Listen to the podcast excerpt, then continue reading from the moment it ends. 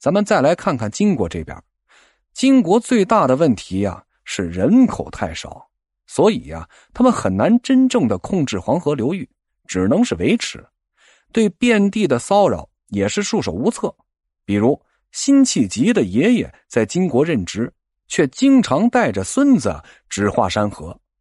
虚弱的统治局面，再加上金太祖、太宗的权力斗争，导致金国的内部分为了两派。一派呢主张停战，狼吞虎咽的吃相太难看，不如休养生息，积累实力，将来呀再南下灭宋。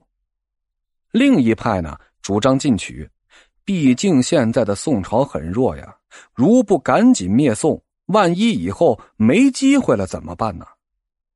一一四一年，主和派主导金国朝政，他们和南宋议和，把陕西、河南两地就归还了南宋。这两家呀，和和气气的过着日子。陕西、河南重新回归，朝廷大臣都说派大军北上，稳稳当当的驻扎起来。赵构不肯，意思到了就行了，咱们也别太当真。岳飞呀，当时都气得要辞职。这金国很多人啊，其实是不愿意议和的。好不容易打下的土地，凭什么白白送回去呀？于是啊。一一三九年，主战派的完颜突术发动政变，杀死了掌权的主和派，成为金国新一代的主战权臣，一力主张收回河南、陕西。一一四零年，战争爆发，事情又回到了最初。战争的过程并不复杂，岳飞在六月北伐，顺利攻克了蔡州、颍昌、陈州之后，七月收复了洛阳。经过多年和北方义军统一战线，梁兴、李宝等义军领袖也组织了民兵，在黄河以北进行了敌后的骚扰。他们共同形成六面包围开封的态势。韩世忠呢，已经打到了连云港，张俊进军亳州，中兴大将呀，全部是向北推进。只要岳飞击败开封的完颜兀术，金国呀，将再无可战兵团。中兴大业可成啊！可是这赵构的诏书啊，却又来了。他命令韩世忠、张俊、刘琦撤军。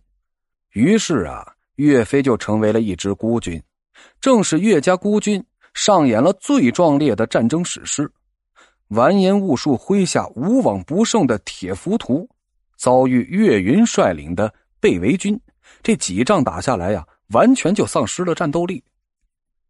颍昌大战中，岳家军杀的是人为血人，马为血马，但无一人肯回头。还有杨再兴，他带着三百骑兵外出巡逻，在小商河遭遇了大部金军，在杀死两千敌军后，全军覆没。杨再兴的尸体火化后，烧出了两升箭头。出兵以来屡战屡败，完颜兀术都开始怀疑人生了。他根本没想到岳家军的战斗力如此强大，他把十万大军驻扎在朱仙镇，打算最后再试一次，实在不行就撤。岳飞派出的依然是被围军，不过只有五百人打前站。岳飞的意思是啊，试试就行了，别来真的。大战呢，还是得主力来打。但五百的被围军和金军的第一次交锋，就让金军是全线崩溃。完颜兀术，他是实在没办法了，准备拔营回师。而在此之前呢，金军大将韩长曾派人请降，只要再坚持一下呀，岳家军就能大获全胜，收复长城以南都是完全有可能的。可岳飞没有等来援兵，而是十二道金牌。金国有主战派和主和派，宋朝也有啊。只不过金国的主战派发动了政变，掌了权；宋朝的主和派善于揣摩皇帝的心思，获得了极大的支持。宋朝的主和派首领是谁呀？秦桧呀！此人曾经和徽钦二帝一起被抓到五国城，后来呀，也不知道用了什么办法，他就一路逃回了江南。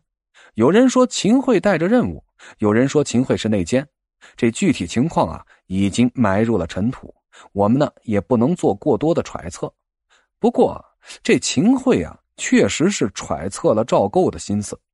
大宋立国初年，鉴于五代十国的军阀混战，朝廷奉行用经济利益、社会地位换取军中大将权力的路子，抑制军人权力，其实啊是刻在宋朝皇族骨子里的基因。